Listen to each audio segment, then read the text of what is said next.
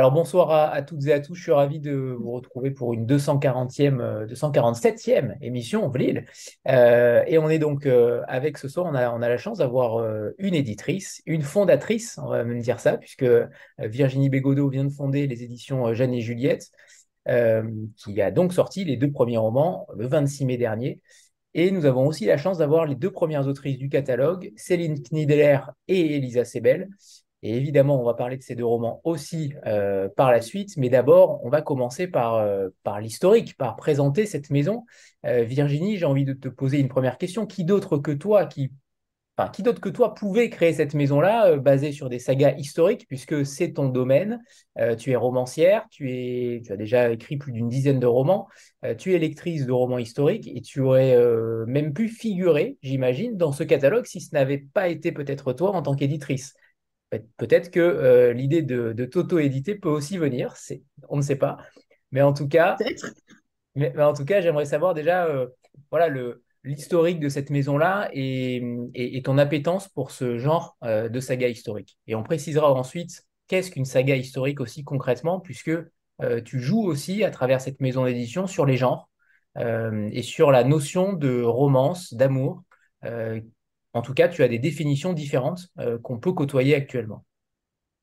Alors, du coup, bah, bonsoir à tous. Euh, déjà, euh, voilà, comme l'a dit Anthony, je suis passionnée de saga, mais je suis surtout passionnée de grandes histoires. Donc ça, c'était c'était, c'était vraiment primordial.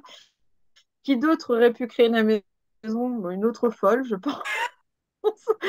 Et parce que bon, quand je me suis dit on va monter une maison d'édition, on m'a dit ah bon, et euh, quand j'ai rencontré Stéphane Carrière, parce qu'on fait partie du collectif d'Anne Carrière, et euh, je pense qu'on était deux, fous à se lancer dans, cette aventure.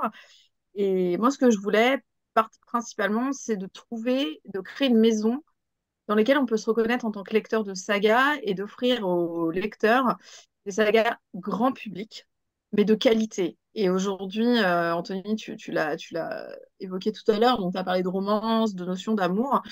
Vous ne pouvez pas de romance, euh, parce que les romans, c'est très codé, euh, des, romans historiques très codés, mais on parle d'amour. Euh, parfois, on n'en parlera pas du tout. Mais ce qui était hyper important pour moi, c'était de moderniser, de rafraîchir et surtout de faire appel à des talents francophones.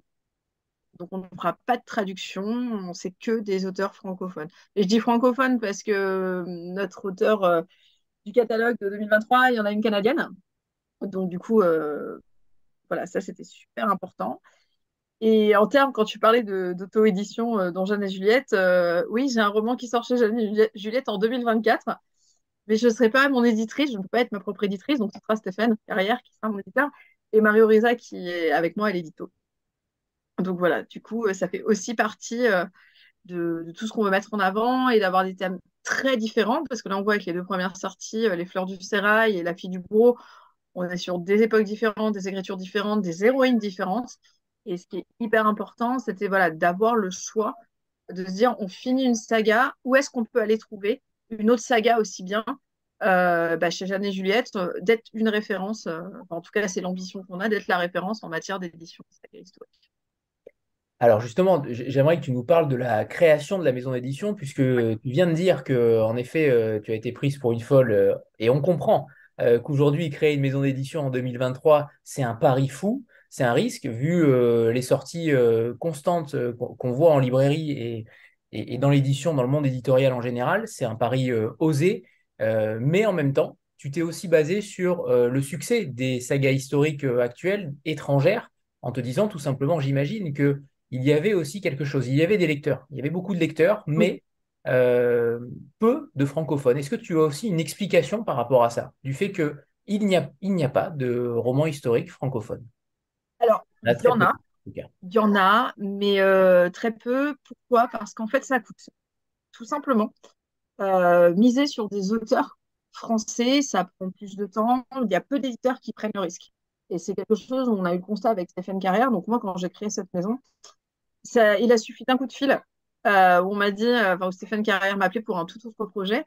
Et il m'a dit, mais tu fais quoi dans la vie? Je dis, bah, j'ai monté une maison d'édition. Et il m'a dit, c'est génial, on se rencontre. J'étais la seule sur ce créneau-là, on est les seuls à faire ça en France. Et, il m'a posé une question. Il m'a dit, si tu devais éditer une saga aujourd'hui, ce serait quoi? Et je lui ai dit, le goût du bonheur. Donc, je ne sais pas si parmi vous, quelqu'un connaît Marie Laberge, c'est une saga exceptionnelle. Et je lui dis, tu connais sûrement pas. Et il m'a dit, c'est ma mère qui l'a édité. C'était les éditions Anne Carrière. Mais moi, je l'avais lu en poche, j'étais pauvre étudiant. et, de là, ça a matché. Et je pense que ce qui a plu dans ce projet, c'est le fait qu'on soit sur un créneau qu'on maîtrise, entre guillemets, qu'on fasse appel à des auteurs francophones et qu'on les fasse travailler parce que les, filles qui sont là, elles savent qu'on a beaucoup, beaucoup travaillé. Ça a été des contrats, c'est des commandes.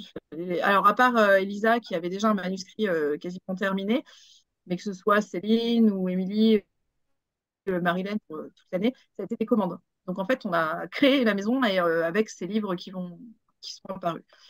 vraiment, la fondation, c'était ça, avec l'ambition vraiment voilà, de dépoussiérer, de dépoussiérer ça, euh, le succès bah, des Bridgerton, les Casalets, euh, et puis toute la partie audiovisuelle euh, qu'on connaît tous, les séries, bah, les séries télé, tout simplement, qui, qui, ont le vent en poupe. Et je pense que la saga a toujours été importante dans la vie des lecteurs. On a un public pour ça, mais des publics, un public qui ne se retrouvait pas forcément dans la romance pure ou dans le, roman historique traditionnel. Et entre les deux, bah, il n'y avait rien. Voilà. Est-ce qu'on peut justement oui, oui c'est très clair. Euh, est-ce que justement on peut parler de cette, évolution? Parce que j'imagine que la maison d'édition s'est pas créée en 2023. Euh, en tout cas, ça, m'étonnerait que tu l'aies créée en, en, 4 mois, en 5 mois.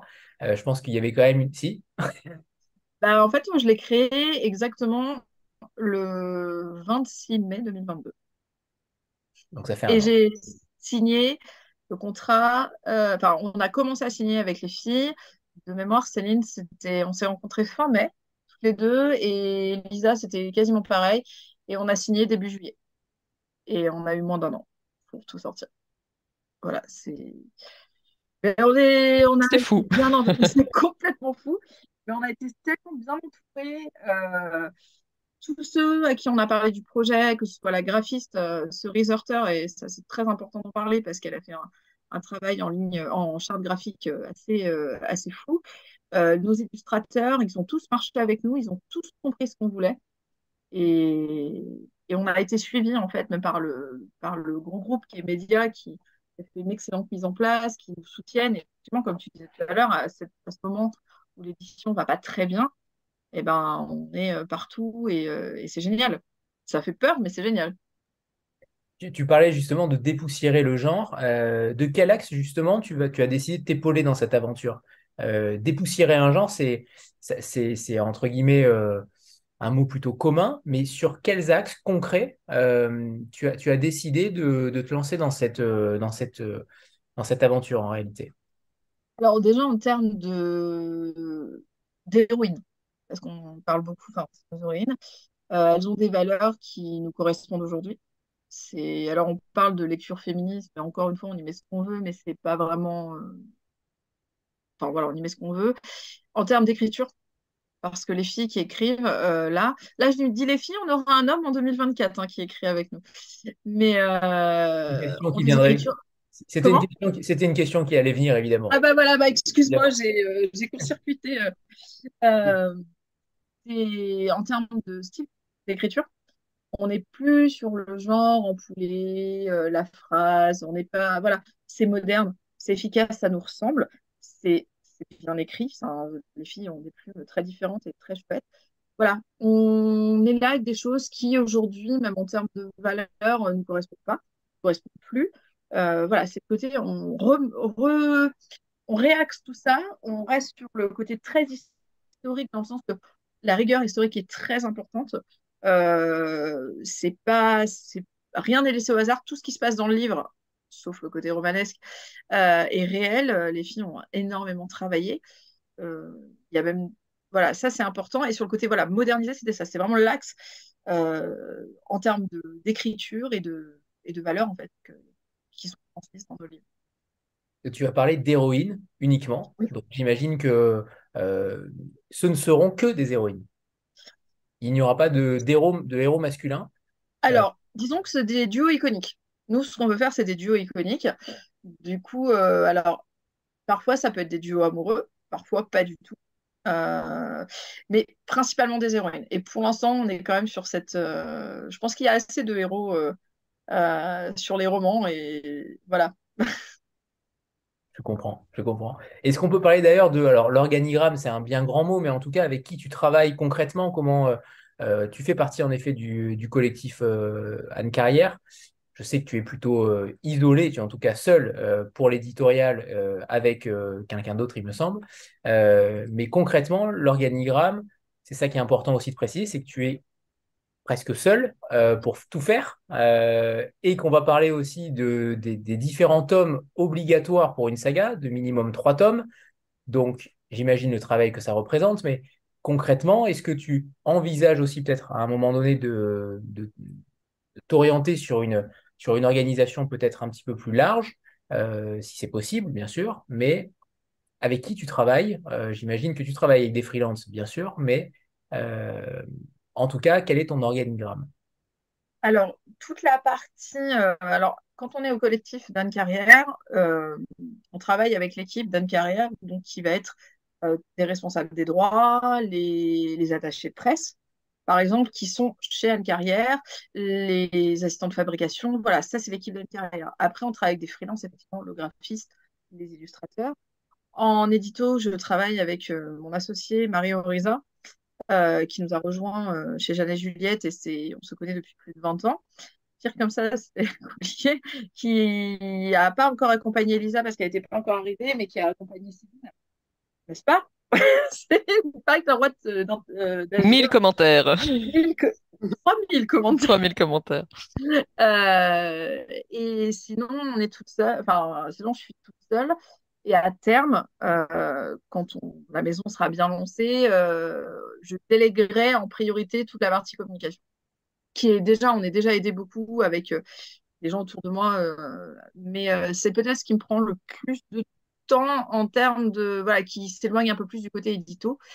Et là, on sait que voilà, comme on travaille, comme tu disais, là, on s'est signé trois tomes chaque saga, des tomes qui ne sont pas écrits, et en fait, c'est un peu l'éternel recommencement avec des ajouts pour les années suivantes. Du coup, on est sur le programme déjà de 2024 et 2025. Donc euh, voilà. Donc, à terme, j'aimerais bien avoir quelqu'un pour euh, faire de la communication. Alors justement, ces, sagas-là, euh, c'est trois tomes minimum, on précise. Tu ne prends pas de, saga en, en, dessous de, trois tomes, si j'ai bien compris. est-ce qu'il y aura un, est-ce qu'il y a une limite finalement? Est-ce qu'il y a une limite de tomes à, préparer, à écrire pour un auteur quand il se lance dans l'aventure Jeanne et Juliette? Est-ce que tu lui fixes quand même une limite de 6, 7, 8 tomes, 10 tomes? Alors, faut pas dire ça à mes auteurs devant, hein, parce que là, elles vont s'enflammer. Euh, je pense que 3 tomes, euh, c'est bien, c'est le minimum. Après, si l'histoire a besoin d'un tome supplémentaire, oui. Mais c'est comme les séries. Des fois, c'est la saison de trop. Donc, euh, et des fois, l'histoire tient en trois tomes. Je préfère que les auteurs euh, avec qui on travaille connaissent beaucoup de succès avec leur première saga et qu'elles m'en fassent une autre. Comme ça, de se renouveler, c'est bien. Là, en l'occurrence, les, tomes les sagas qu'on a signés ne nécessitent pas plus de trois tomes, mais on n'est jamais à l'abri, en fait. Et, ce nom, justement, alors de maison d'édition, Jeanne et Juliette, est-ce qu'on peut en parler quand même? Parce que c'est c'est plutôt inédit. Euh, justement, d'où vient-il? Pourquoi avoir décidé de, choisir ce nom-là? C'est le nom de mes filles. Ah ben voilà, d'accord. C'est très simple, hein. il n'y a pas de connotation euh, historique, rien du tout, c'est vraiment le nom de mes filles. Enfin, bah, le deuxième prénom de ma fille, c'est ma grande, c'est Jeanne, et ma deuxième s'appelle Juliette. Du coup, euh, Jeanne et Juliette, ça me paraissait logique. C'est tout bête, hein. il n'y a rien de... Il n'y a pas de storytelling, ok. Non, non, non, elle apparaît mes filles et il fallait un nom, voilà, du coup, après le côté héroïne.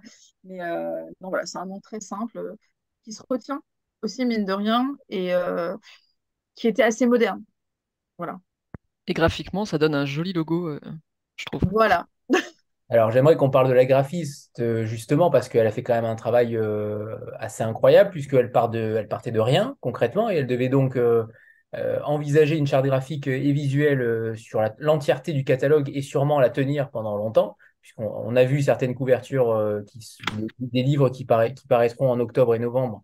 Évidemment, rien ne change, tout a été conçu ainsi, mais comment vous avez travaillé ensemble? Est-ce que les auteurs aussi, les autrices sont, ont travaillé également avec, avec l'illustratrice, la graphiste, par rapport à, à l'imagerie ou en tout cas les, ceux, que les couvertures pourraient évoquer alors, le, alors, la graphiste, elle nous a fait toute l'identité visuelle, donc pas les illustrations. Vraiment le bandeau, le, bah, toute la partie typo, celle qui nous l'a fait. Les autrices n'ont absolument pas travaillé avec elle sur ce côté-là.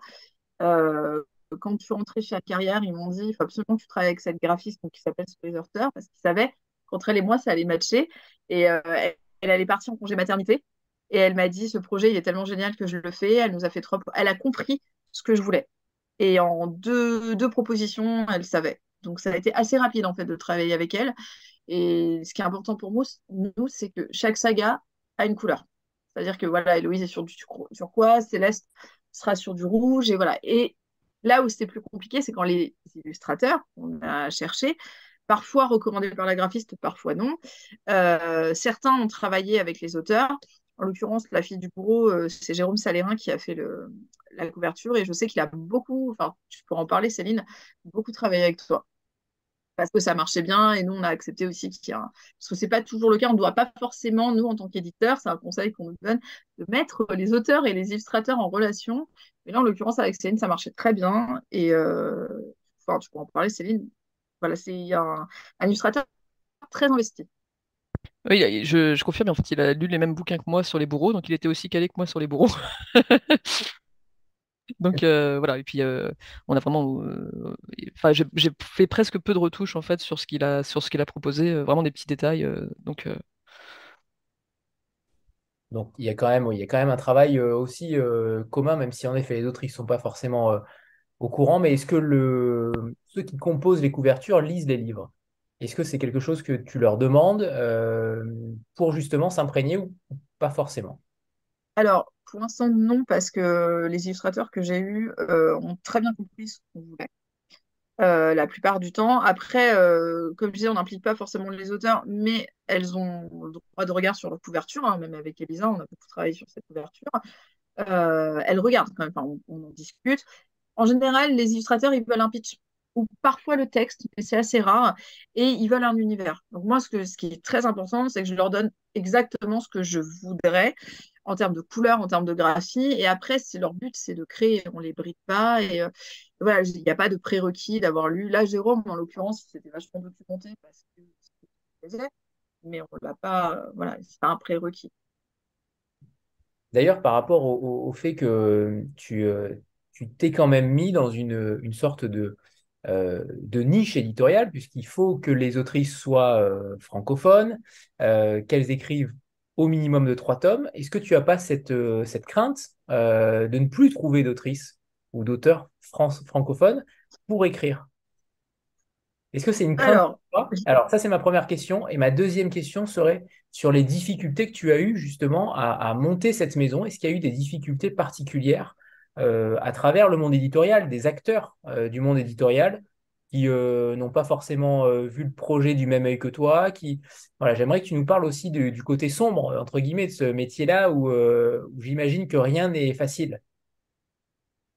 Alors, bah, pour la première question, sur la crainte des auteurs, je l'ai un peu eu. Mais là, en fait, quand j'ai été chercher les auteurs, j'y suis allée au culot, hein, pour plein de raisons. Enfin, il y en a où c'était au culot, d'autres, ça a été des recommandations. Et, euh, et je savais. J'avais confiance en elle, je savais. Et je me suis toujours dit, il y a toujours des auteurs quelque part. Aujourd'hui, on a fait un appel à manuscrit, on a eu des retours, et on est tellement bien soutenu que là, j'ai pas peur. Et s'il faut retravailler euh, comme on a fait avec Céline, Elisa, Émilie et Marilène en commande, on fera, ça dépend, mais on le, on le fera. Après, ce qui est important de préciser, c'est que les auteurs qui sortent cette année, c'est pas des primes romancières j'aurais jamais fait ça avec des primes romanciers. C'est des... Vous avez déjà publié, les filles, enfin, on le sait. Euh, euh, et donc, ça, c'était important. J'ai pas cette crainte-là, sachant que mon catalogue de 2024 est bouclé. Donc, déjà, au pire, la crainte, elle sera plus tard. Euh, en ce qui concerne le côté sombre, eh ben, ça paraît un peu idyllique, mais il n'y en a pas eu. Il n'y en a pas eu. En fait, tous ceux à qui on a parlé du projet, et ça va presque dépasser, voire déposséder, ils y ont tellement cru, même parfois plus que moi, tellement fort, plus fort que moi, qu'il ne s'est rien passé. Au contraire, qu'on était très soutenus par les gens du milieu, par, mais de tous, de la maison, des, acteurs de l'édition en dehors, parce qu'on sait tous comment ça fonctionne.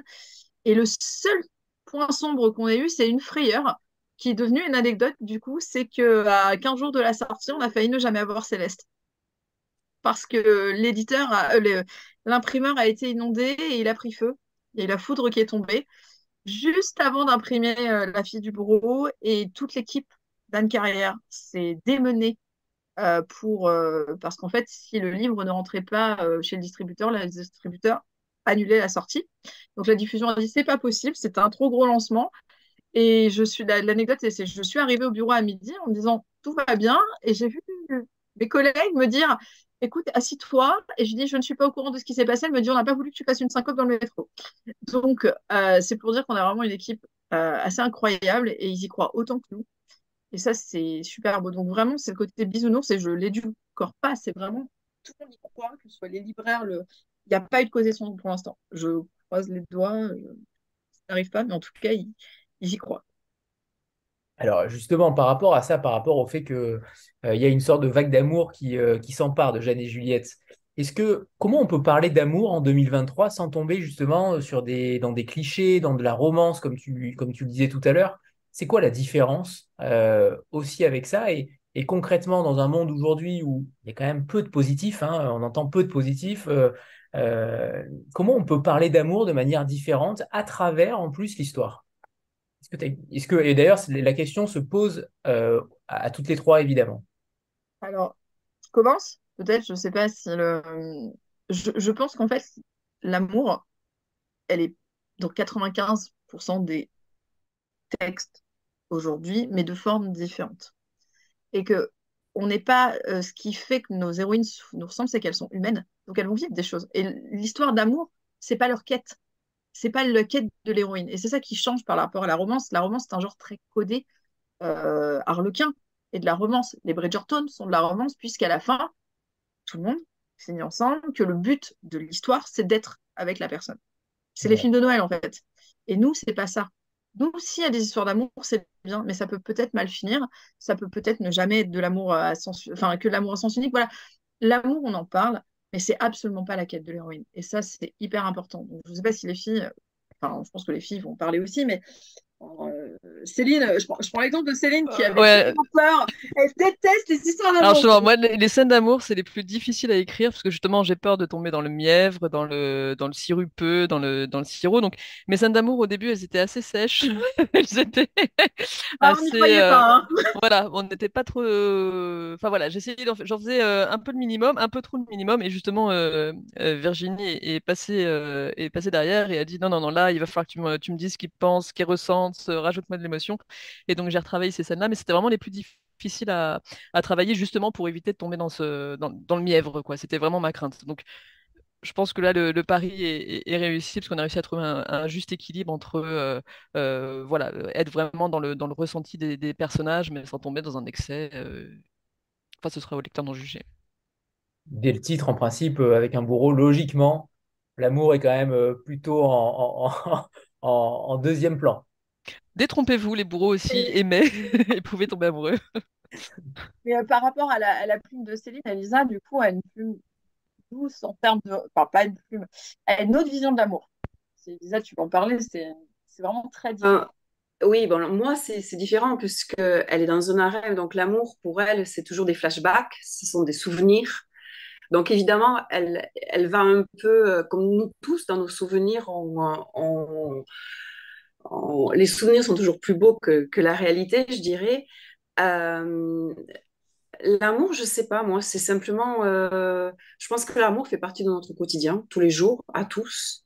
Euh, là, y a, dans mon livre, il y a plusieurs amours. Il y a les amitiés, il y a l'amour par rapport à, la personne, à, notre compagnon.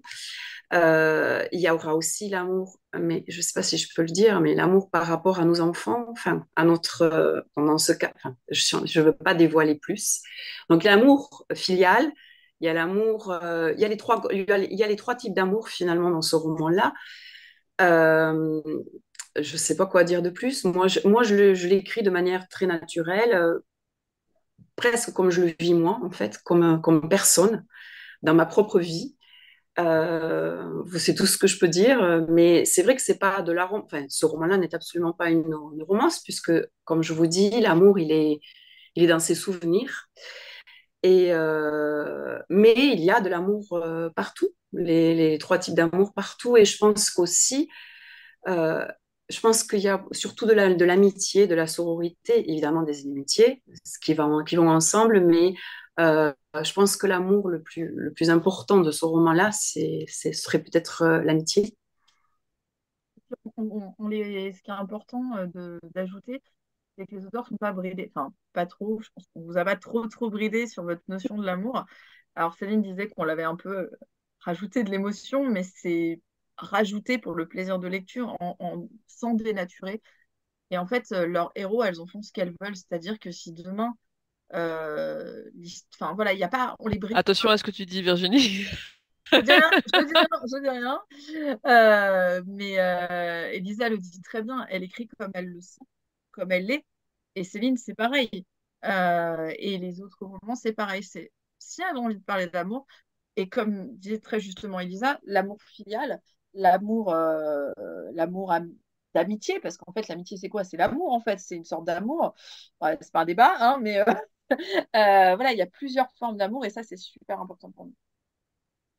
Par rapport justement à votre travail, à toutes les trois, comment vous euh, vous êtes organisé? Donc, si j'ai bien compris, euh, pour Elisa, ça a été euh, le, manuscrit était déjà prêt, ou en tout cas, vous avez sûrement travaillé ensemble ensuite, mais en tout cas, c'était pas forcément une commande. Mais comment vous vous organisez Alors, partie autrice, partie éditrice, pour travailler les textes sur une sur une période déjà historique? Euh, est-ce que vous vous entourez euh, d'historiens? Vous faites valider aussi parfois certaines choses? Je sais que toutes les deux, vous avez un parcours quand même euh, assez éloquent, un CV éloquent, on en parlera tout à l'heure, mais pas forcément sur le côté historique. Comment vous, vous validez les pistes en fait? Comment toi, Virginie, tu arrives à, orienter tout ça? Parce que c'est un vaste travail, non seulement éditorial, mais aussi historique. Il y a quand même deux pans qui sont euh, monumentaux et qui, euh, méritent beaucoup de travail et d'échanges, j'imagine, entre vous. Alors, pour euh, là, je, parlais, je, vais, je parler avec Elisa, parce que c'est vraiment le premier qu'on a travaillé, donc c'est un texte qui était déjà abouti. N'a pas empêché de travailler beaucoup. Et Elisa, je sais déjà, elle a une rigueur historique dont j'ai confiance, enfin, pour laquelle j'ai confiance. Donc, sauf où on avait des doutes mais j'ai pas de doute, enfin, j'ai pas, j'ai pas peur. Je savais que tout ce qu'Elisa disait, euh, la rigueur était là. Donc, comme c'était un texte abouti, les recherches avaient déjà été faites. Donc, sur ce point-là, on n'a pas. Enfin, vais si je me trompe, hein, Elisa, mais euh, c'était. Non, on a. Oui, enfin, moi, je dois vous dire que je suis enseignante-chercheuse, donc c'est mon travail. Ben, moi, euh, moi j'écris des articles académiques, des, des articles plutôt, plutôt de littérature, mais aussi d'histoire académique. Donc la rigueur historique, je l'ai de par ma formation et de par mon travail, mon premier travail. Euh, c'est vrai que sur le, prochain roman qui va sortir, le second roman, j'ai eu des questions quant aux licences historiques, je dirais. Avec Virginie, nous avons eu des échanges pour, pas ce roman-là, mais euh, le prochain. Parce que moi, c'est le contraire, j'ai du mal avec la licence, ce qu'on appelle la licence historique, c'est-à-dire est-ce que je peux inventer, est-ce que je peux déformer un petit peu euh, et Virginie me dit, bon, ben oui ou non, ça me paraît bien, ça me paraît pas bien. Euh, donc, on a eu plus d'échanges finalement sur le roman de l'année prochaine que sur le premier roman. Et, euh, c'est vrai que voilà, comme c'était un texte déjà qui était abouti, pour Céline, c'est un peu différent parce que Céline a beaucoup lu, à tel point que quand elle m'a proposé son projet, quand ils se sont rencontrés, je pensais qu'elle avait vraiment un projet terminé et abouti. Est-ce qu'on peut dire que Céline m'a mené en bateau Peut-être? On la sent très déterminée, Céline. Oui, oui, oui. Bah, c'est vrai que je, lui ai vendu une histoire, mais je lui ai vendu un plan. Et puis, enfin, même pas un plan, j'ai vendu un, pitch. J'ai fait un petit pitch. Et, puis, euh, et tu m'as dit oui. Et après, je t'ai vendu un plan. Et, et voilà. Mais euh, Bon, évidemment, je ne suis pas historienne. J'ai appris l'histoire dans les romans historiques, donc euh, voilà, je suis pas historienne. Pour contre, euh, heureusement que les historiens sont là et qu'ils ont écrit. Euh, j'ai lu, bah, voilà, j'ai Jean-Christian Petit-Fils qui, ne, qui ne me quitte plus pour Nicolas Fouquet avec Daniel Dessert, j'ai Michel Pernaud sur la Fronde. Enfin voilà, j'ai lu tous les mémorialistes de l'époque. Vive, merci Gallica et la BNF qui ont numérisé tous les tous les écrits de l'époque. Donc j'ai passé beaucoup de temps à lire, à compiler, à recroiser les informations et et, j'ai pu construire comme ça, en suivant la colonne vertébrale de l'histoire, j'ai pu comme ça tisser l'histoire de, mon héroïne, de Céleste, et, et voir comment elle pouvait interagir avec les événements historiques et avec Nicolas Fouquet, entre autres. Mais je me suis aussi un petit peu détendu par rapport à ça. Justement, j'avais envoyé un, mail à Pascal Bastien, qui est un spécialiste des bourreaux, euh, qui vit au Canada. Et je, donc j'étais assez pompeuse dans mon message en disant oui, j'essaye de respecter la, la, la, la, vérité historique, j'y tiens vraiment. Et puis il m'a répondu assez simplement, euh, vous savez déjà sur l'histoire des bourreaux, euh, le plausible, le vraisemblable, c'est déjà pas mal. Parce qu'en effet, sur les bourreaux, bah, on n'a pas énormément de... Enfin, on, a des informations, mais il y a plein encore d'incertitudes, de, de, de, trous dans l'histoire, parce que ce ne sont pas des personnages de la haute société. Donc on a pas forcément beaucoup écrit sur eux. Donc voilà, ça m'a un petit peu aussi rassuré par rapport à ça. Et puis, ça reste un roman historique avec une, vérité historique, une, véracité historique, mais ça reste un roman, donc il y, a plein de choses qui sont aussi inventées de l'ordre de tout ce qui touche au, personnage du roman. Quoi. Par contre, ce qui est intéressant sur la fille du bourreau, et à tel point, je, l'ai déjà fait remarquer à Céline, quand je lisais, je me suis dit, mais d'où ça, ça sort? Il y a des chapitres et qui sont, pour le coup, des réels, euh, c'est vraiment arrivé dans l'histoire de France et c'est tellement incroyable que même, en fait, l'histoire en elle-même est déjà, tu le dis souvent, romanesque. Euh... Bah, surtout la fronde où il se passe des milliards de choses et c'est vrai qu'en le disant donc bah, toujours Michel Pernaud euh, je voyais plein d'événements je disais bah ça ça va rentrer dans le roman c'est pas possible ah, ça aussi c'est génial enfin voilà et puis j'ai essayé de retenir les, les faits les plus marquants et ça fonctionne. Et voilà, en tout cas pour la véracité historique, c'est comme ça qu'on a travaillé. Et les filles euh, qui suivent, bah, c'est pareil. C'est, je pense que d'être déjà être romancière, surtout en histo, on aime chercher. Enfin, c'est qu'on soit historienne de métier ou pas, c'est, de la recherche. Mais... Sincèrement, avant, Céline, je pensais qu'elle était calée sur la fronde. non, mais si. Après, voilà, dans cette période que j'avais, enfin voilà, c'est une période quand même que je, je, je connaissais. Euh, voilà, je euh, j'étais pas une spécialiste, euh, j'étais pas historienne de, de, de la ah, fronde, mais. Et justement, par rapport à, cette, à cette histoire avec un grand H, c'est intéressant ce que vous disiez. Vous disiez toutes les deux que qu'il fallait aller plutôt dans l'ordre du plausible. Est-ce que ça, c'est pas quelque chose qu'un lecteur, on sait que les lecteurs sont parfois très euh, pointilleux, très euh, euh, minutieux sur l'histoire de France, notamment quand, quand il s'agit de l'histoire. Alors sans comparaison, sans comparaison aucune, on reproche pas ça à Alexandre Dumas. Hein. donc pour là, voilà. Après, j'ai pas du tout la prétention d'être Alexandre Dumas. non, mais ça peut être intéressant. De, je, je, voulais vous demander si vous vous étiez posé la question concrètement aussi dans le roman d'inventer jusqu'à quel point on peut inventer, euh, parce que là aussi, euh, ça peut être problématique à un moment donné, mais, mais où vous fixez la limite? Alors là, si je peux répondre, euh, en fait, on n'invente pas l'histoire. L'histoire de France, l'histoire tout court, reste la même. par exemple, Céline n'aurait pas pu me raconter que Louis XIV, il était parti, il avait changé de pays. C'était pas possible. Là, le côté plausible, bah, le bourreau, parce que c'est des choses qu'on ne connaît pas forcément. Là, on peut se permettre on peut inventer euh, une résidence, on peut inventer quelque chose, mais à partir du moment où ça touche l'histoire, qu'on la connaît, euh, ça doit être respecté.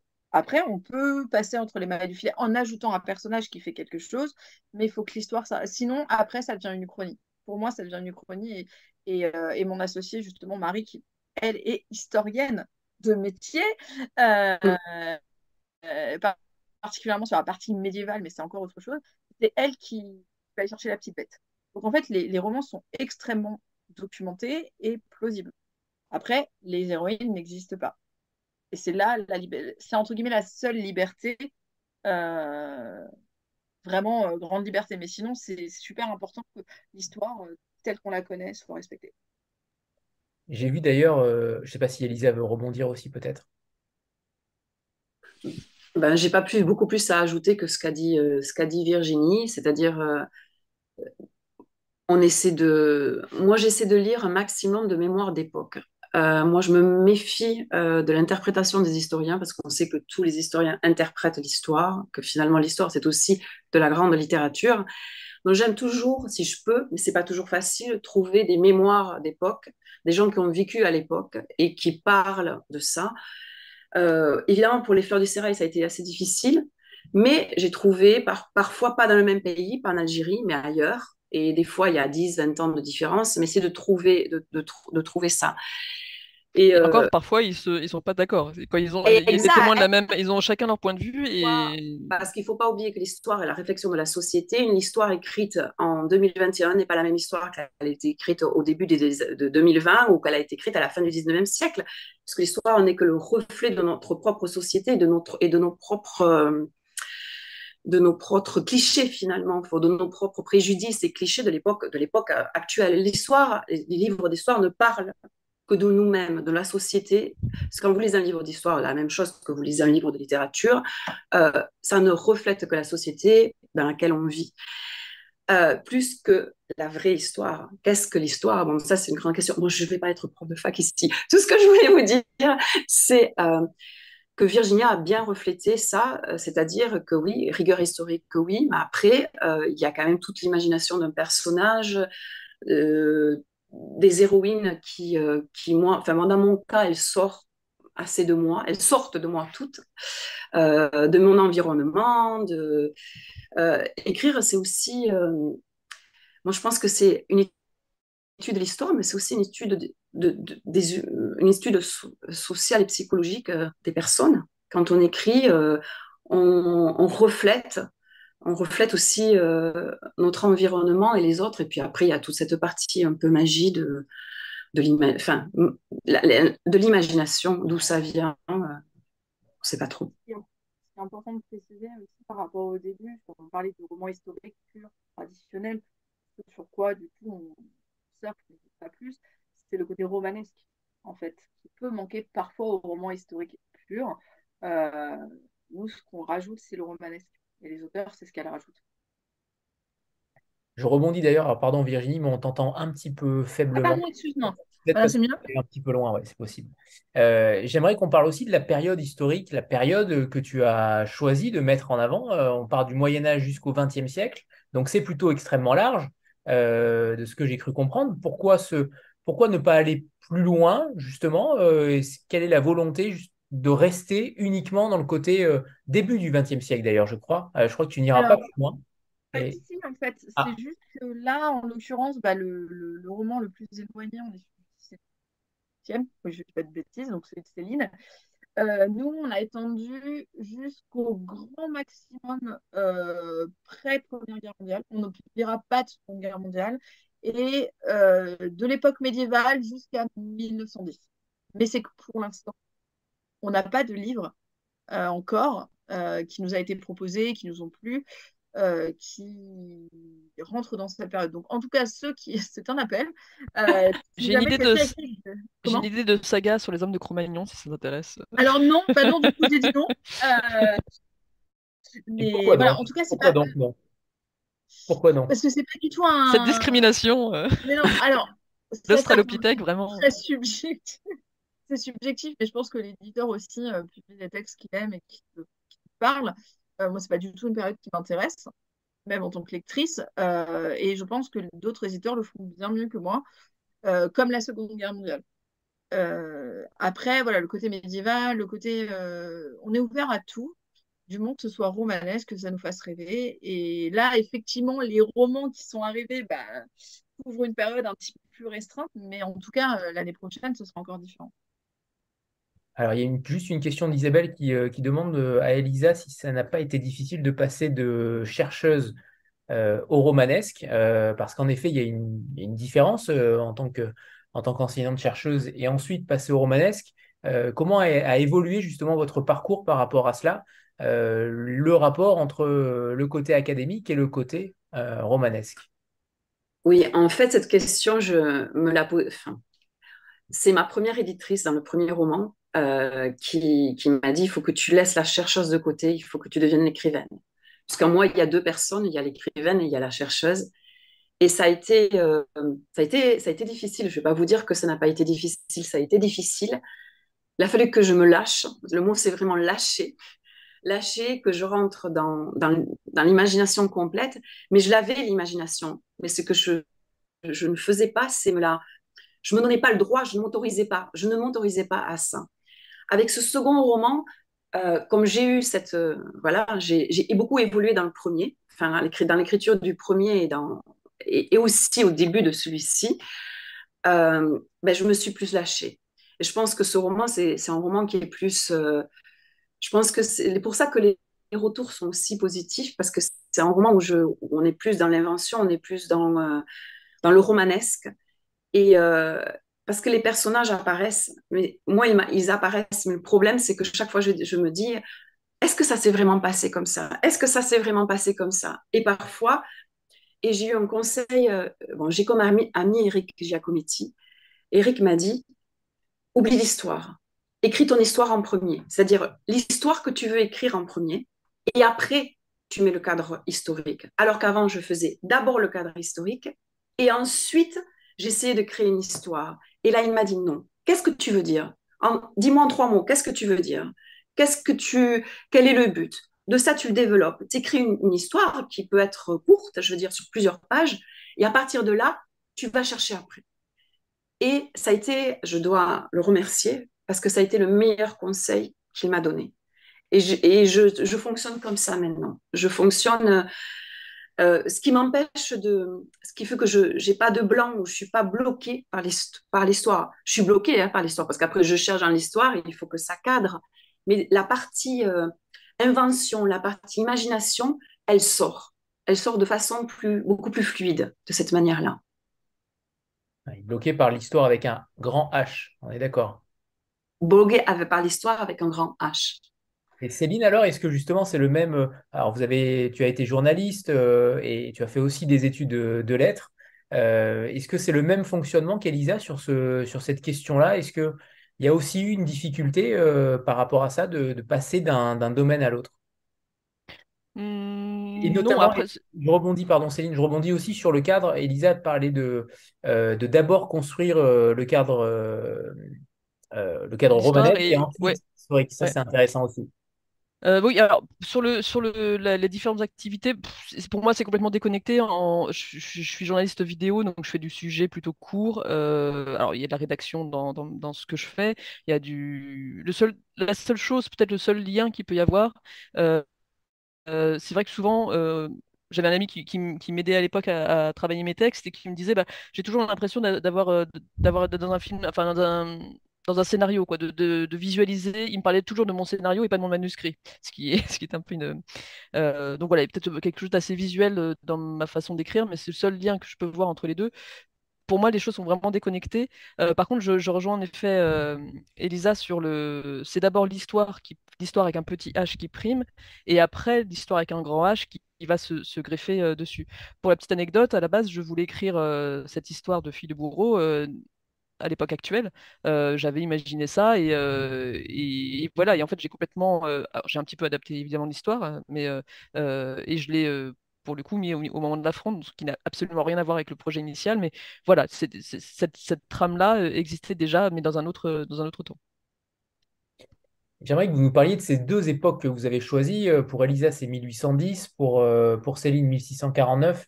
Qu'est-ce qu'elle représente pour vous, cette, euh, ces deux périodes euh, Et justement, et peut-être rebondir aussi sur Virginie qui disait euh, que c'était deux périodes qu'il fallait absolument qu'elle aime. ça, c'est intéressant de, aussi de, d'éditer ce qu'on aime, de pas forcément. tu aurais pu potentiellement prendre des, des périodes ou des, ou des auteurs qui, qui, allaient écrire sur des périodes que tu n'aimais pas. je trouve que c'est un choix fort de faire d'éditer en tout cas des textes sur des périodes que tu maîtrises ou que tu, que tu as envie d'approfondir peut-être. Mais voilà, j'aimerais que vous nous parliez toutes les trois de cette période-là, parce que la période est capitale. Euh, elle est beaucoup mise en avant dans le catalogue Jeanne et Juliette. Ça fait partie des peut-être du triptyque euh, roman, histoire et potentiellement euh, l'héroïne. Après, sur, le, sur le côté, comme tu disais, on publie ce qu'on aime parce que on pourrait publier d'autres choses, mais Déjà, je pense que Jeanne et Juliette euh, déjà publient moins, peut-être publier mieux. Je, dis peut-être parce que voilà, c'est et j'aurais beaucoup de mal à travailler sur des textes qui me plaisent pas. C'est pour moi ça c'est le fondement de mon, travail d'éditrice. C'est la période historique, à la limite, qui pourrait ne pas te plaire, c'est ça que je... Oui, oui, bien sûr, non, non, non, bien sûr, oui, Après, peut-être qu'un jour, je vais recevoir un manuscrit euh, qui se passera à l'homme de, de Compagnon et je vais trouver ça merveilleux et et voilà. En vrai, d'abord, c'est l'histoire qui m'a capté. on va y arriver. On va y arriver. D'ici une petite heure, logiquement, on va y arriver. Je t'envoie un plan bientôt. Je t'envoie un, pitch. après, c'est vraiment le coup de cœur. on a, vraiment marché au coup de cœur, aux rencontres, parce que là, 2000, enfin, la première catalogue, c'est un peu différent, mais voilà, c'est très important. par exemple, on a un choix éditorial, on ne va pas publier de l'aristocratie anglaise. Pourquoi? Parce que d'autres gens le font mieux que nous et beaucoup plus que nous. Donc c'est aussi d'avoir quelque chose de différent. Euh, euh, ce qui est très important chez Jacques et Juliette, alors effectivement, il y a l'époque, mais pas que, c'est le thème. Et ça, c'est très important pour moi en tant qu'éditrice, c'est d'avoir un thème différent. La fille du gros, c'est pas quelque chose qu'on aura euh, constamment dans les romans romanesques. Euh, le sérail, encore moins, c'est quelque chose que je connaissais pas du tout. J'ai tout appris, j'ai très envie d'y aller du coup. Euh, c'est le problème du roman d'Elisa, c'est qu'on a envie de rester dans son sérail et de manger des dates. Mais voilà, j'ai envie d'y aller. J'ai envie, et du coup, j'imagine que si moi j'ai envie, bah, peut-être que les autres ont envie d'y aller aussi. Et voilà, c'est des thèmes qui sont différents. Et c'est un coup de cœur plus que l'époque en elle-même. Alors, et donc toutes les deux, Céline et Elisa, cette époque, qu'est-ce qu'elle représente pour vous? Qu'est-ce qui vous fascine tant dans ces deux époques simultanées? Tu veux que je commence? Vas-y, je t'en prie. Alors moi, je suis passionnée par... Euh, en fait, moi, c'est l'époque napoléonienne. Donc, euh, j'avais un, j'ai un préquel qui, à ce livre-là, qui, était, qui, se passait, euh, qui se passait en 1809 euh, guerre d'Espagne, quand, l'époque quand Napoléon envahit l'Espagne. Et euh, moi, je suis passionnée par l'époque napoléonienne parce que je suis passionnée par ce qui s'est passé après la terreur. Donc, on a 1789, tout, donc, tout un système s'effondre. On arrive à la fin de la terreur, on a un pays où il n'y a plus rien, tout a été détruit, rien n'a été encore fait. Euh, et, et arrive Napoléon, il va tout construire. Notre code civil, toute notre société a débuté là. Le début du 19e siècle, je le compare au début du 21e siècle. Nous avons maintenant la, révolution numérique.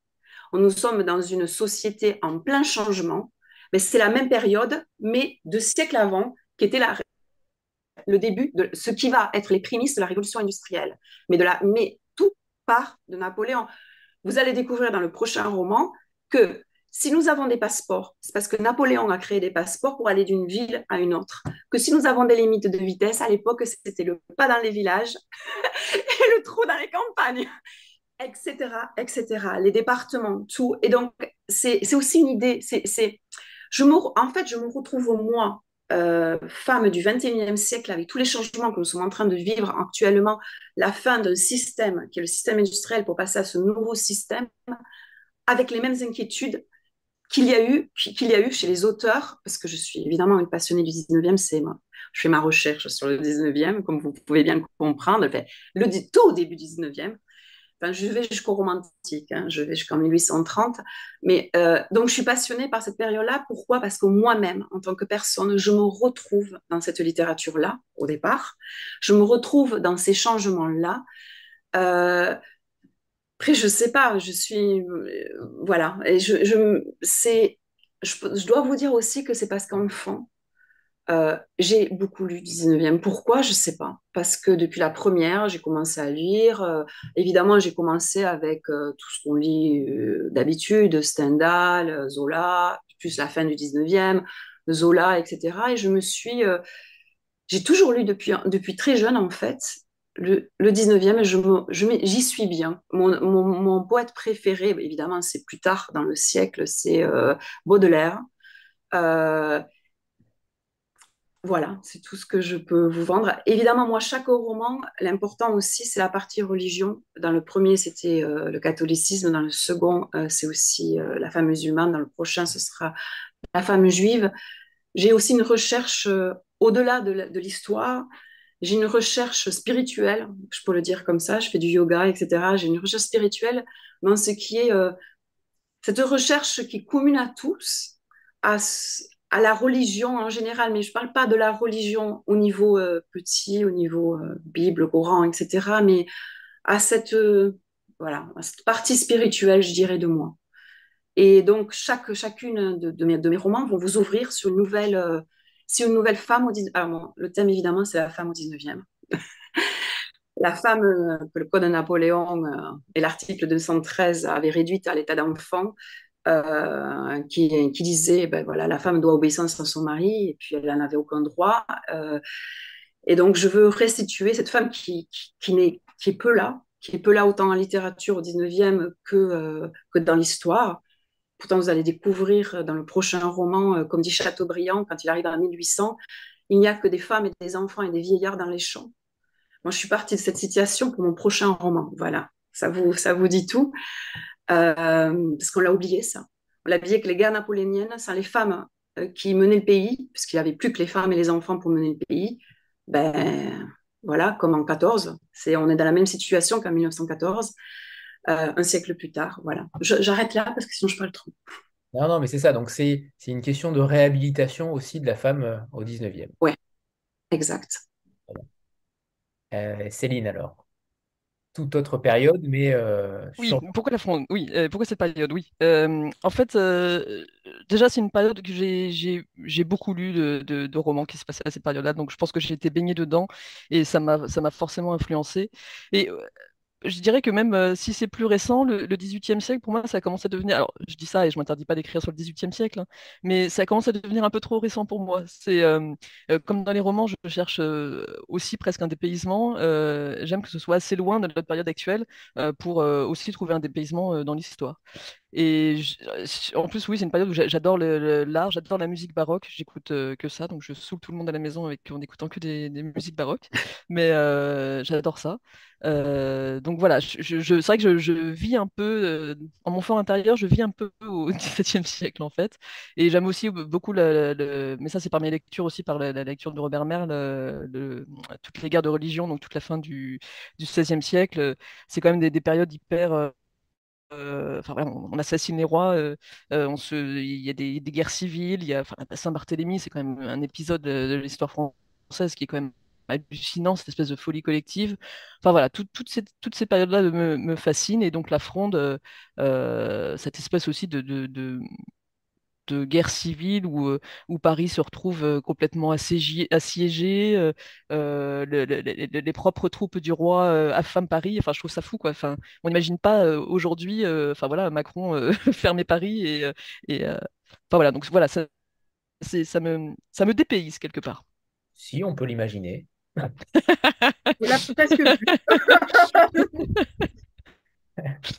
Je peux vous dire je peux vous dire une chose, c'est quand vous avez lu le livre de, Céline, vous n'allez pas y croire, mais je, suis je, reviens de Paris, où je suis allée à l'église de Saint-Eustache, que je ne savais pas que c'est Louis XIV qui l'a fait construire parce qu'il en avait marre d'aller à Notre-Dame de Paris. Alors, partout où je vais à Paris, finalement, maintenant, je ne recherche, je, n'ai recherché que la période du livre de Céline parce que c'est un roman tellement immersif que vous, euh, voilà, moi qui, qui, devrais en fait plutôt aller aux invalides, voilà, je me retrouve, je me retrouve, allez, euh, voilà, allez. Euh, en place de grève. Bah, d'ailleurs, euh, avec Céline, c'est ce qu'on proposera bientôt. on est allé faire le tour de Paris sur les traces de Céleste qu'on a filmé et pour faire un documentaire qui sortira bientôt sous forme d'épisode pour montrer ce qui reste sous la pluie, mais sur la Mazarine. Et sur la Mazarine, euh, voilà. Et ça, c'était hyper important. Comme disait Elisa, c'est un roman qui est hyper immersif. Et chez nous, en tout cas, c'est hyper important de proposer des romans immersifs euh, qui nous plongent complètement dedans. Et euh, alors, on peut pas le faire sur le Sérail, hein, le documentaire, désolé. Mais on a le projet de le faire pour le roman d'Émilie Riget qui sort en octobre. Et le plus gros projet, c'est d'aller au Canada filmer avec Marilène ça, va ça va devenir nos épisodes Jeanne et Juliette. Alors, on abandonne la littérature, on va se lancer dans le documentaire. Ça tombe bien parce que Céline euh, fait dans la vidéo, donc c'est parfait aussi. Ah oui, c'est pour ça, qu'on l'emmène partout avec nous.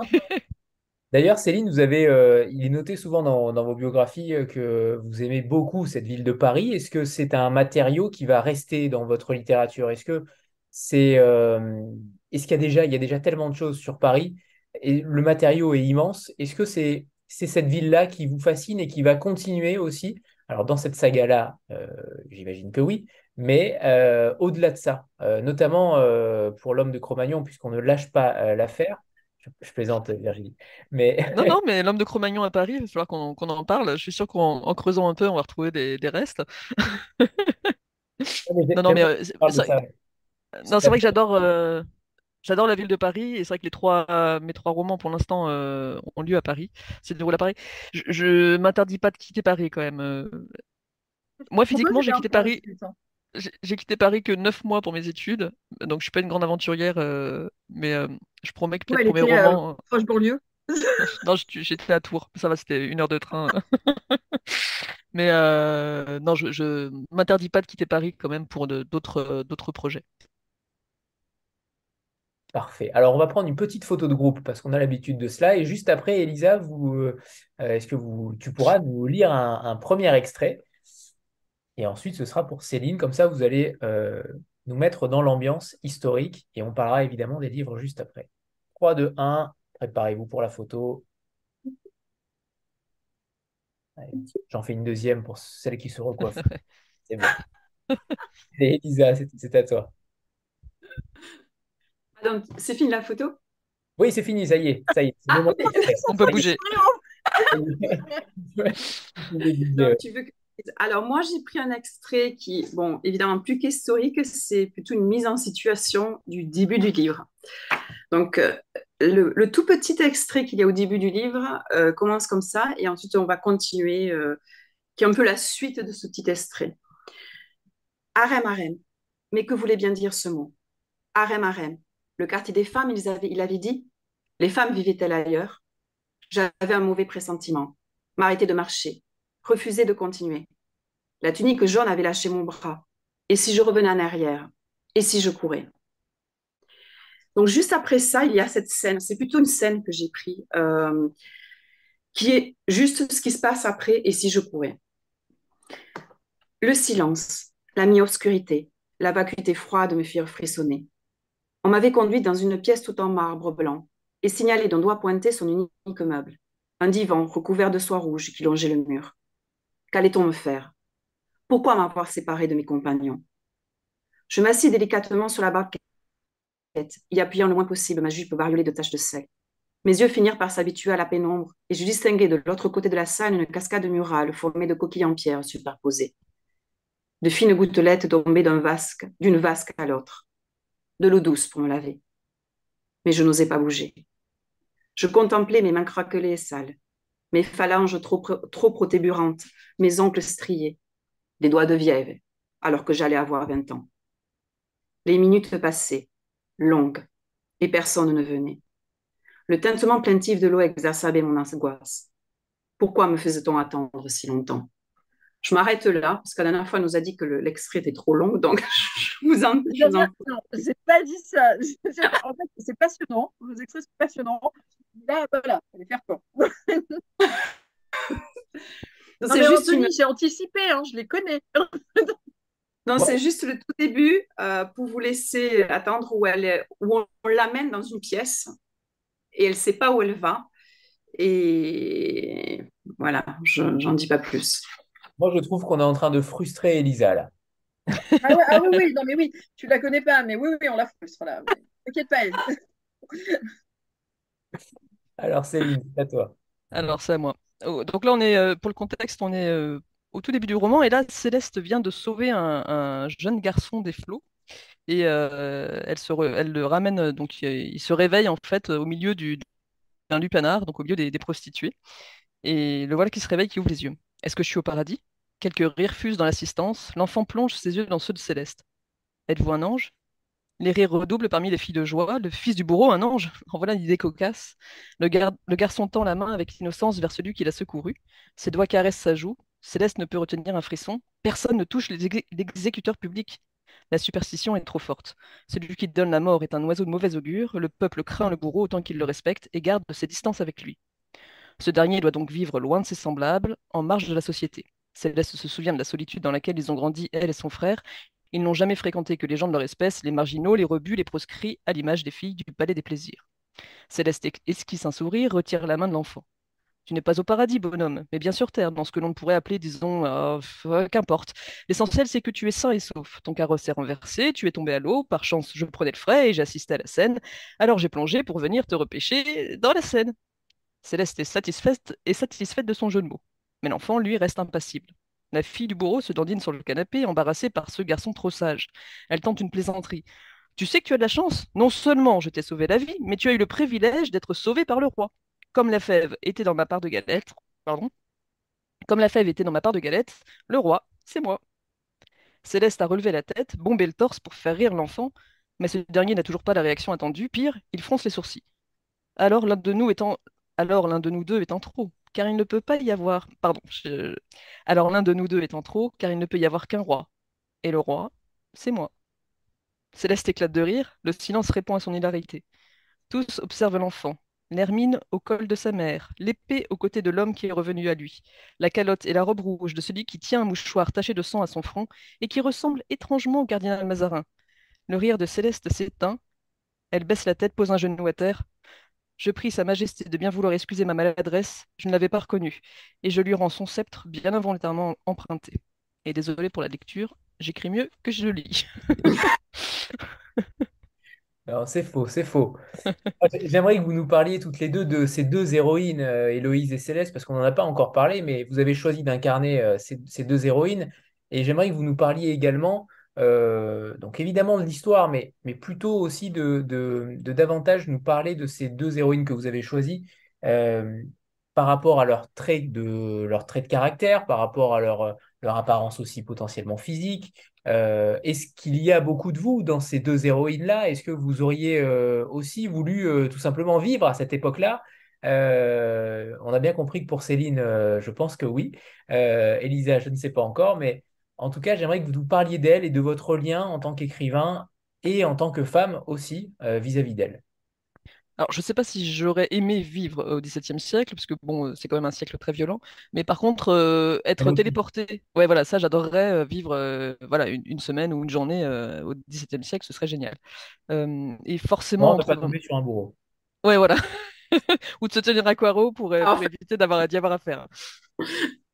Mais euh, oui, forcément, je pense qu'on met, on met forcément un petit peu de soi dans ces, dans ces personnages. Euh, alors, euh, moi, mon personnage, c'est une, c'est une fille, mais qui, aux yeux de tous, c'est un garçon. Alors, je me suis inspiré quand j'étais, quand j'étais gamine, j'étais un peu garçon manqué, donc je me suis inspiré un peu de, voilà, de mes jeux et puis de, de, de, comment je me, je me, je me comportais. Mais bon, voilà, ça, c'était mon, c'était mon enfance. Euh, après, je pense que la comparaison s'arrête là. Euh, Céleste, elle a sa propre, euh, elle a sa, son propre caractère. euh, elle est cupide, elle est aventurière. Moi, je suis pas du tout aventurière, enfin pas trop. Je suis pas cupide, je pense. Mais voilà, elle a son propre, ses propres qualités, ses propres défauts. Et je vais piocher par-ci par-là en m'inspirant de, de personnes aussi de, de mon entourage, mais pas forcément de moi. Elle a tes yeux bleus. Elle a mes yeux bleus et une mèche, mais ça, la mèche, c'est elle nouveau. a des cheveux. T'as dit quoi, pas, on n'a pas entendu. Et la mèche de cheveux, je disais. Ah oui. Euh, et moi, euh, en fait, physiquement, euh, moi, j'ai voulu faire un hommage à ma grand-mère, qui était une paysanne. Donc, Héloïse est une paysanne aussi. Elle a son physique. Elle a les yeux bleus, le teint blanc et les cheveux frisés comme moi, qu'avait ma grand-mère. Donc, physiquement, elle lui ressemble. Après, euh, bon, je pense qu'il y a beaucoup de moi aussi dedans. Euh, mais je sais pas, elle existe elle, hein, c'est elle. Euh, elle est, elle est Louise, elle n'est pas moi. Euh, ses réactions, euh, moi j'ai pas vécu tout ce qu'elle a vécu. Euh, je n'ai jamais été enfermée dans un cachot. Je j'ai jamais, voilà, on m'a pas violée quotidiennement. Donc c'est, mais j'ai imaginé, en fait j'ai lu, enfin j'ai lu beaucoup euh, de témoignages. Euh, j'ai parlé à des gens. Euh, je pense que l'expérience, enfin moi j'aime bien connaître l'expérience. J'ai, pour le premier moment, j'avais arrêté de manger pendant plusieurs jours pour voir comment ça réagissait avec mon corps. Ça, a été, difficile, mais on voit comment on réagit physiquement. Là, je me suis régalée, je suis allée hammam. pour ça que la scène du hammam est très bien, parce qu'en fait, c'est aussi ce que j'ai ressenti moi-même. après, j'ai des amis, euh, j'ai des amis euh, musulmanes qui m'ont parlé de leur façon de concevoir la vie et qui m'a ouvert. Euh, après, elles m'ont fait lire ma Fatima, enfin mon amie Malika, je peux la citer, m'a fait lire Fatima Mernissi, ah, que j'ai un espagnol par ici. j'ai beaucoup lu, j'ai lu aussi des, auteurs. Fatima Mernissi, on n'est pas au 19e siècle, c'est une, elle a écrit l'Arem la reine de l'Occident, le, rêve, euh, le rêve en espagnol est soignant de l'umbral, euh, je ne sais pas en français, parce qu'il y a certains livres que j'ai que j'ai vus en espagnol. Et, euh, je me suis ouvert à tout un monde que je ne connaissais pas à travers à travers elle. à travers elle, j'ai voilà, appris, j'ai beaucoup parlé avec des musulmanes, comment comment vivaient leur religion, comment elles vivaient leur monde, comment elles concevaient le monde surtout.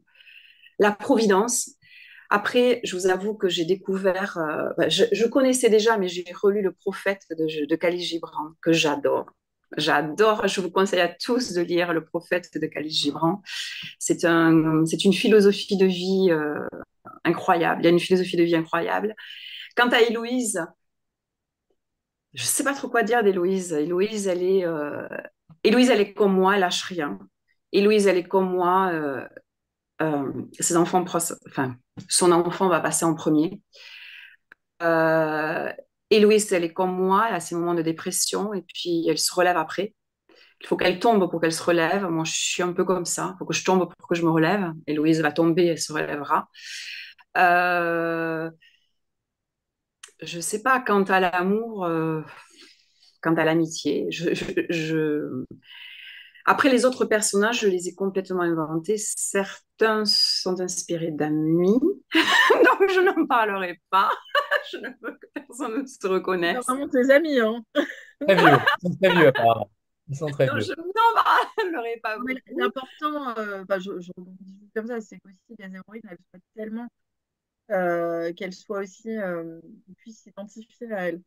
Alors, c'est des héroïnes à part entière, mais c'est que les lecteurs, effectivement, on met toujours par de soi dans son texte, mais elles fassent partie euh, indépendamment euh, du fait qu'elles sont attachées à l'auteur, du quotidien du lecteur. Et ça, pour nous, c'est super important. Je pense que c'est un peu ça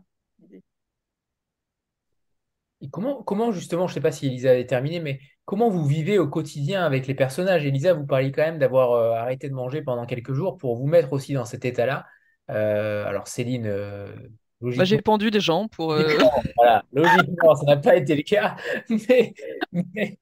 Mais, concrètement, comment vous vivez avec elles Parce que c'est, elles vont vous, euh, elles vous occupent quand même euh, la majeure partie de votre temps, puisqu'il va y avoir trois tomes. on a bien compris que c'était trois tomes et pas un de plus. Hein, N'exagérez pas toutes les deux. Mais c'est quand même Pour Héloïse, peut-être. Ah, ah, oui, parce que pas les quatre. pour Héloïse, peut-être. La fin de la série se finit au quatrième.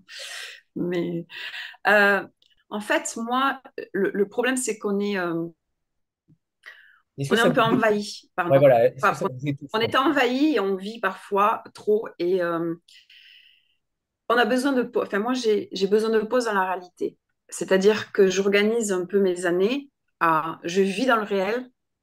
Et après, je me fais une pause pour pour un peu l'imaginaire. Je ne sais pas comment vous dire, parce que c'est vrai qu'on est hanté, on est hanté par notre histoire. Moi, il m'arrive souvent que quand les enfants étaient plus petits, ben voilà, je conduis au rond-point, ben, j'oublie de tourner euh, parce que je suis en train de penser euh, à la, à la, prochaine scène alors que je suis en train de conduire la voiture. C'est dangereux. c'est dangereux. Et, euh, et ma fille dit, mais t'as pas tourné, maman. Et je fais le tour du rond-point et je sors. Bon, maintenant, mes enfants sont partis, ils sont plus grands. Donc, tu peux faire des tours de rond-point comme tu veux.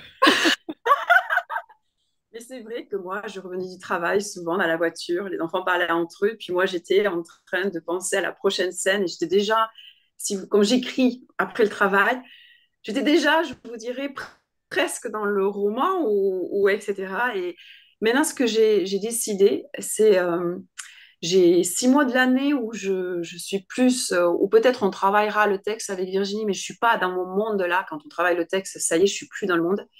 Et après, là, moi, je vais passer l'été dans, à être entre deux réalités, qui sera euh, ma, ben voilà, que je, serai au 19e et en même temps au 20 et parfois au 21e siècle.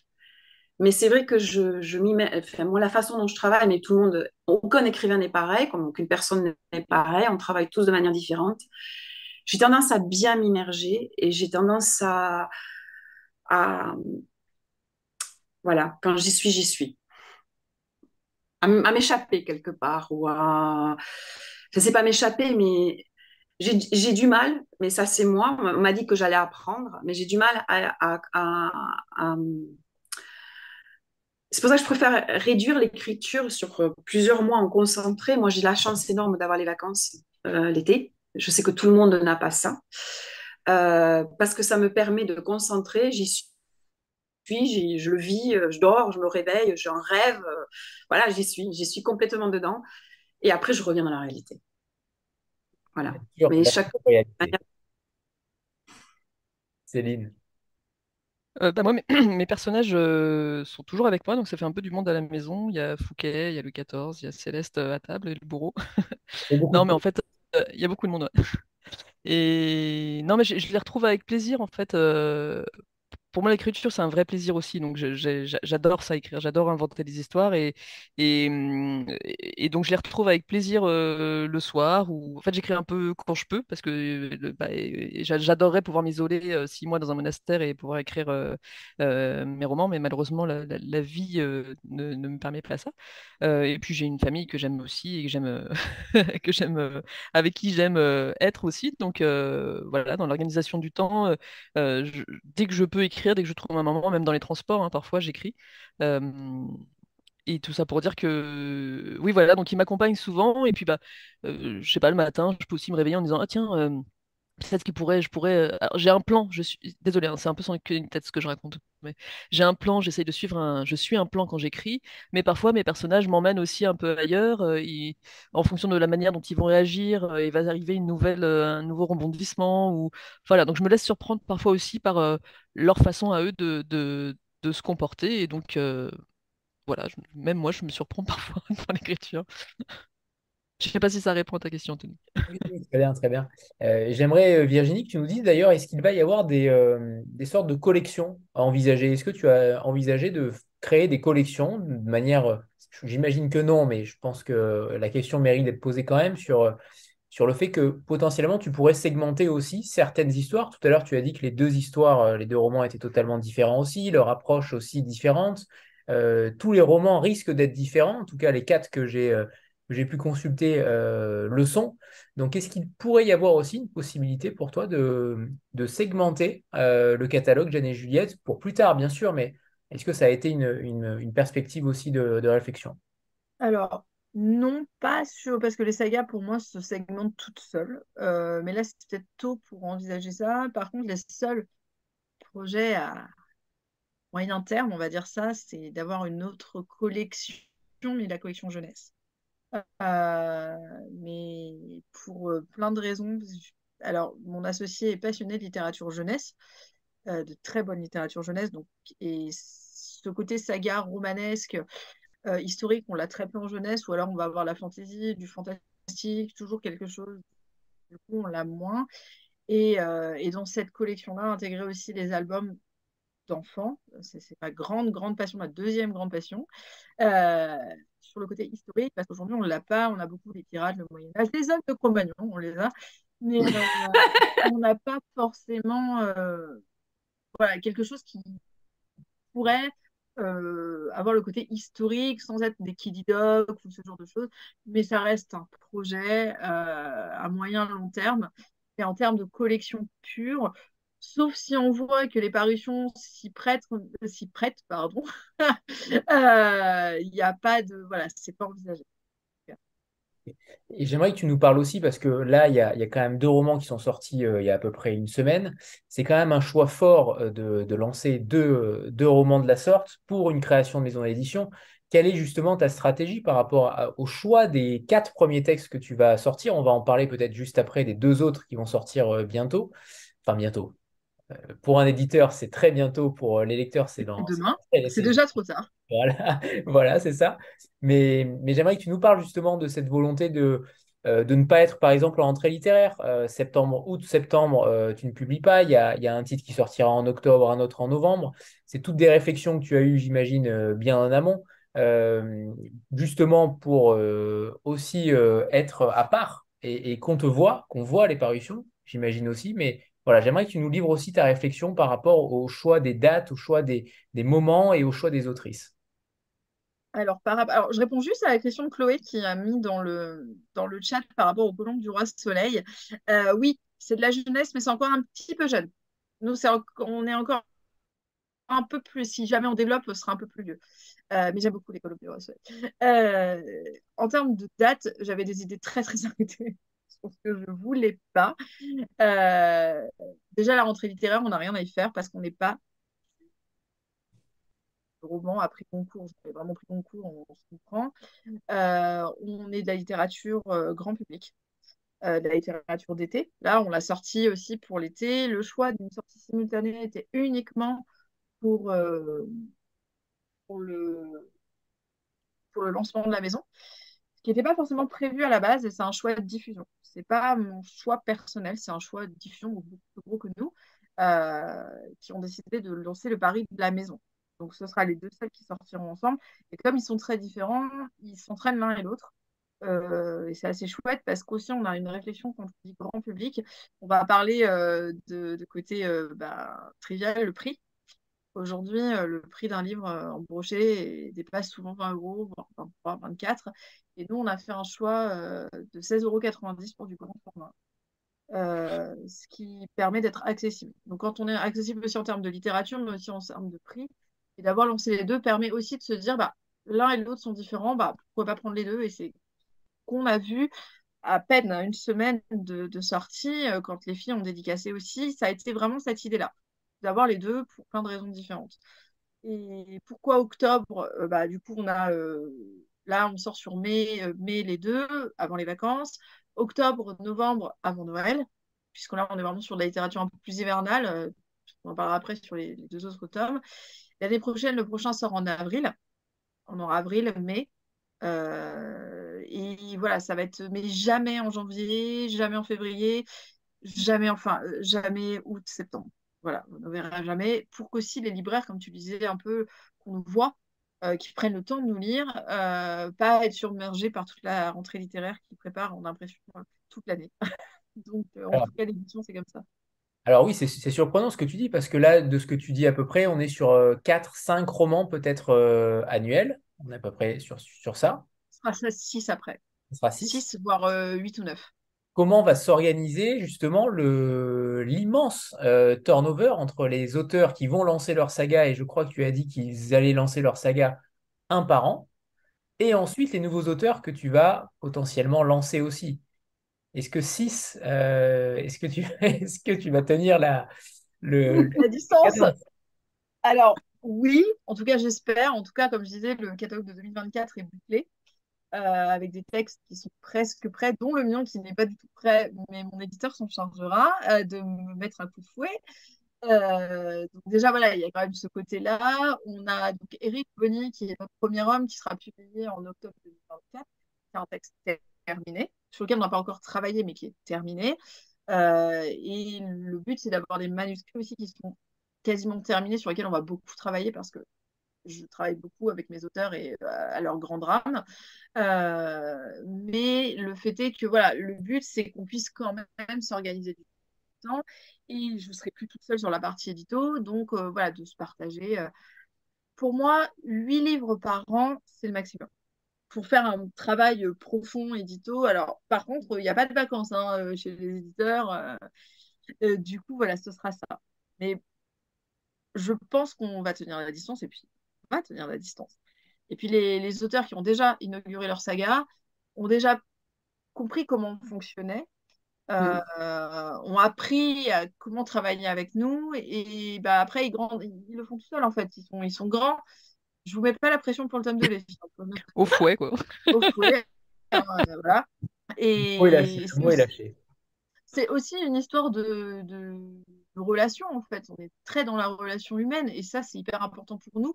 Même en tant que maison d'édition, on pense être encore à taille humaine on parle beaucoup avec nos lecteurs, les, les, auteurs sont très investis dans ce qu'elles font. Nous, en tant que voilà, on a une relation auteur-éditeur qui est peut-être un peu plus poussée que dans les très très grosses maisons, mais parce qu'on peut se permettre ça. Je confirme, j'ai jamais eu un travail, enfin moi c'est la première fois qu'on a un travail aussi poussé sur un texte.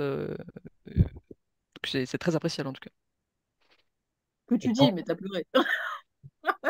non Et en même temps, et en même temps, Virginie, j'ai vu aussi que on est le 1er juin. Demain sort un roman chez aux éditions Anne Carrière. ton roman aussi. Enfin, là, c'est il y a quand même des rythmes assez incroyables. C'est un robot en fait. Il ne dort pas. J'ai l'impression que c'est compliqué. Est-ce que tu veux peut-être en parler aussi? Je, vois que tu étais un peu gêné quand je viens de le dire. Mais... Non, non, non, pas de souci. Mais c'est tellement une aventure. En fait, euh, j'en parlais avec mon éditrice aussi sur une carrière. En fait, c'est un roman. Euh, il serait sorti il y a deux ans, j'aurais été folle de joie, je n'aurais pensé qu'à lui jour et nuit. Et en fait, là, il s'avère que demain, c'est la sortie et je l'ai oublié ce matin parce que je suis tellement sur Jeanne et Juliette. Après, c'est un roman qui est très particulier. Euh, c'est on est en littérature blanche, donc vraiment très différente d'historique, sur un thème qui est sensible. Euh, et j'ai adoré travailler. C'est un roman qui a été écrit entre octobre 2022, donc en plein travail avec Céline et Elisa, et décembre 2022. Voilà, donc en plus de tout le reste, ça a été un, gros travail, mais j'en suis très très contente et euh, j'espère que je lui souhaite une très longue vie aussi à ce roman. Et, voilà, en fait, on, ne s'arrête jamais. Et c'est un vrai problème, mais on s'arrête jamais, mais on est passionné par ce qu'on fait, donc je pense que ça se On connaît ça, je connais ça, je connais ça aussi. Euh... Juste le livre, si je peux. Voilà, la veuve apprivoisée. Là, voilà, une très belle couverture qui a été faite par la graphiste de Jeanne et Juliette. À laquelle? Euh, Cerise, Hurter, qui a fait l'illustration et, euh, et, la couverture. J'aimerais que vous nous parliez euh, toutes les deux, Elisa et Céline, de la suite, de ce qui va arriver là prochainement. alors Elisa en a un petit peu parlé aussi et elle nous a fait quand même de sacrés teasers à chaque fois. Elle est très forte pour teaser le prochain roman. pour le coup, comment s'organise aussi euh, vos journées par rapport à ça, le tome 2, le tome 3, le tome 4 euh, pour Elisa. Euh, où en êtes-vous oui. travail-là Et est-ce que vous, tout à l'heure on parlait de soupape aussi, est-ce que vous avez aussi besoin de cette soupape-là, de sortir de cette saga parfois, pour ne pas, enfin au contraire, pour, pour, pour continuer qu'il y ait ce, cet attrait, cette appétence pour ces héroïnes-là, même si elles vous habitent constamment, mais on imagine qu'il faut aussi parfois des soupapes. Comment vous envisagez votre quotidien par rapport à ces, prochains romans qui vont sortir Et si vous pouvez nous en dire un petit peu plus, même si c'est difficile de déflorer euh, quoi que ce soit pour ceux qui n'ont pas lu le premier tome. En tout cas, euh, voilà, je, vous laisse libre. Oui.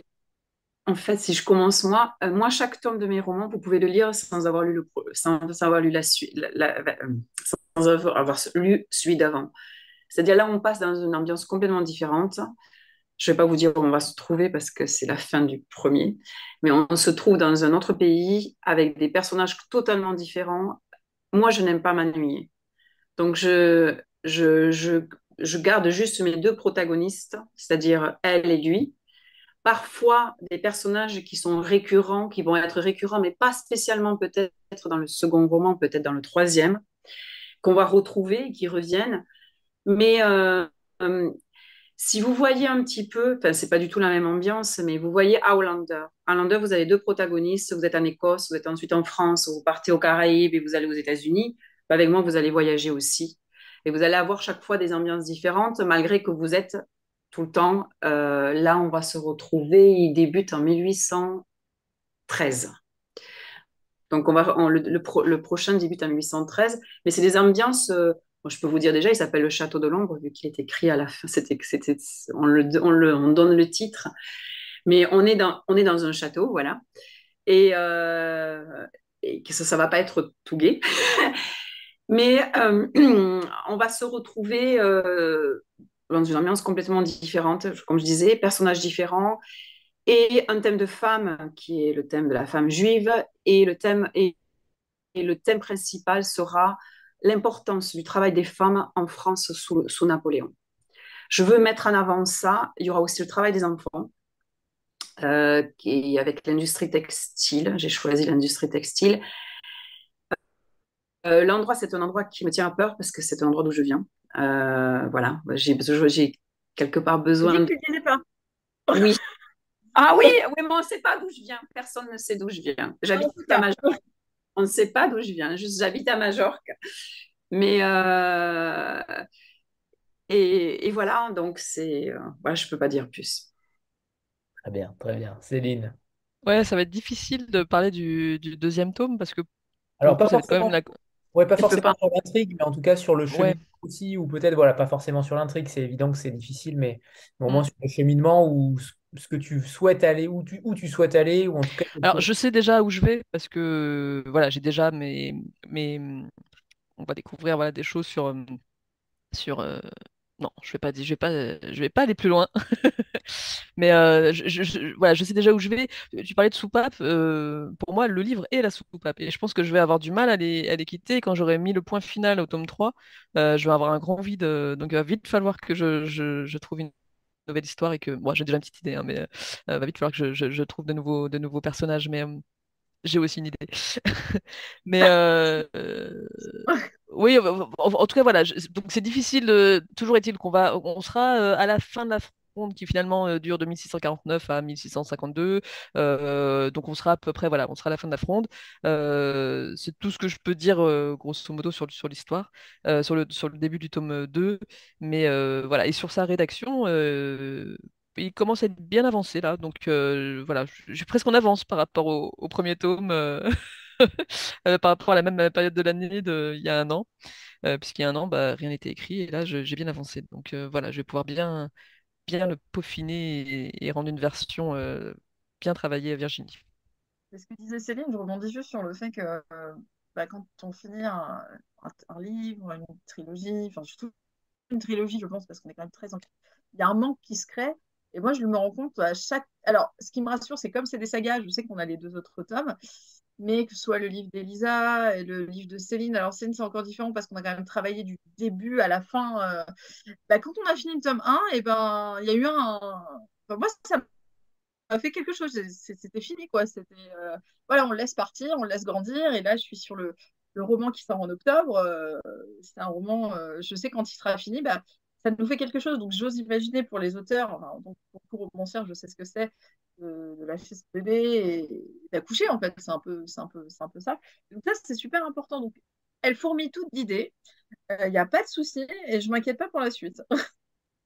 Tant mieux. Alors justement, on va parler de la suite euh, pour finir. C'est octobre, euh, Émilie Riget et novembre, Marilène Pion. québécoise, ça c'est important qu'une québécoise entre au catalogue Jeanne et Juliette. Parce qu'ils ont aussi au Québec une, voix aussi particulière, très particulière, et une vision des choses singulière. Et je suis ravi que le Québec entre au catalogue euh, Jeanne et Juliette.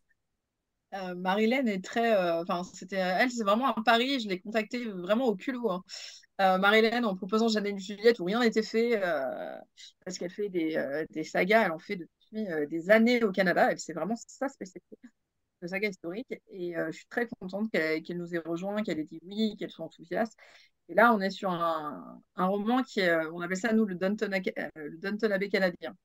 C'est vraiment, c'est l'histoire d'une grande famille, c'est la saga familiale. C'est très, très ancré et c'est très chouette. Et le roman d'Émilie Riger, donc, qui s'appelle Les Parures de Paris, qui sort en octobre, sur le Paris de la monarchie de juillet, sur la, bijouterie, la joaillerie qui est euh, un milieu qu'on connaît très peu et qui était un métier interdit, littéralement interdit dans le code civil aux femmes. Donc évidemment, euh, nos héroïnes, elles adorent s'affranchir, donc euh, on se bien de ce qui va se passer. Et, clairement, c'est des textes très différents et voilà, eux aussi, on a hâte de les présenter que les héroïnes. Donc Basilique, l'héroïne d'Émilie, et Florence, l'héroïne de Marie-Hélène. Basilique et Florence retrouvent Héloïse et Céleste, et, un, un, quatuor de folie. Parfait, parfait. Alors, je ne sais pas si quelqu'un a une, question. C'est le moment, soit dans le chat, soit à l'oral. N'hésitez pas. Est-ce que c'était bon pour tout le monde? Est-ce qu'elles ont été complètes? J'ai l'impression. Hein. bon, alors s'il n'y a pas de questions, il est temps de vous, remercier toutes les trois. Euh, merci infiniment. Et on espère euh, évidemment un superbe lancement. Ça y est, le lancement a été fait, mais en tout cas, euh, que l'été soit envahi de, de livres Jeanne et Juliette sur les, sur les plages notamment. Bah, surtout, là, je lance un appel. Euh, si jamais vous voyez un livre de Jeanne et Juliette sur les plages, dans les bars, envoyez-nous une photo, ça nous fait toujours plaisir. Là, on a publié aujourd'hui euh, la photo des mises en place qui nous ont été envoyées par nos lectrices on est folle de joie parce qu'on ne peut pas être partout. et on adore ça. vraiment, n'hésitez pas. C'est super important et et puis c'est comme ça, plus les livres sont vus, plus les livres sont lus, hein, c'est pas, pas un secret. Donc on a hâte que, que vous vous immergiez dans nos sagas et que surtout vous nous en dites des nouvelles. Ah, parfait. Merci infiniment, Elisa, Virginie, Merci beaucoup, Anthony, de nous avoir invités. En tout cas, merci à vous. Ouais. Et à très bientôt pour, pour de nouvelles aventures, romanesques ou pas, historiques, en tout cas, pour de nouvelles aventures. merci beaucoup. Merci à tous. Merci à tous. Merci, Merci au revoir. Merci. Au revoir, Elisa.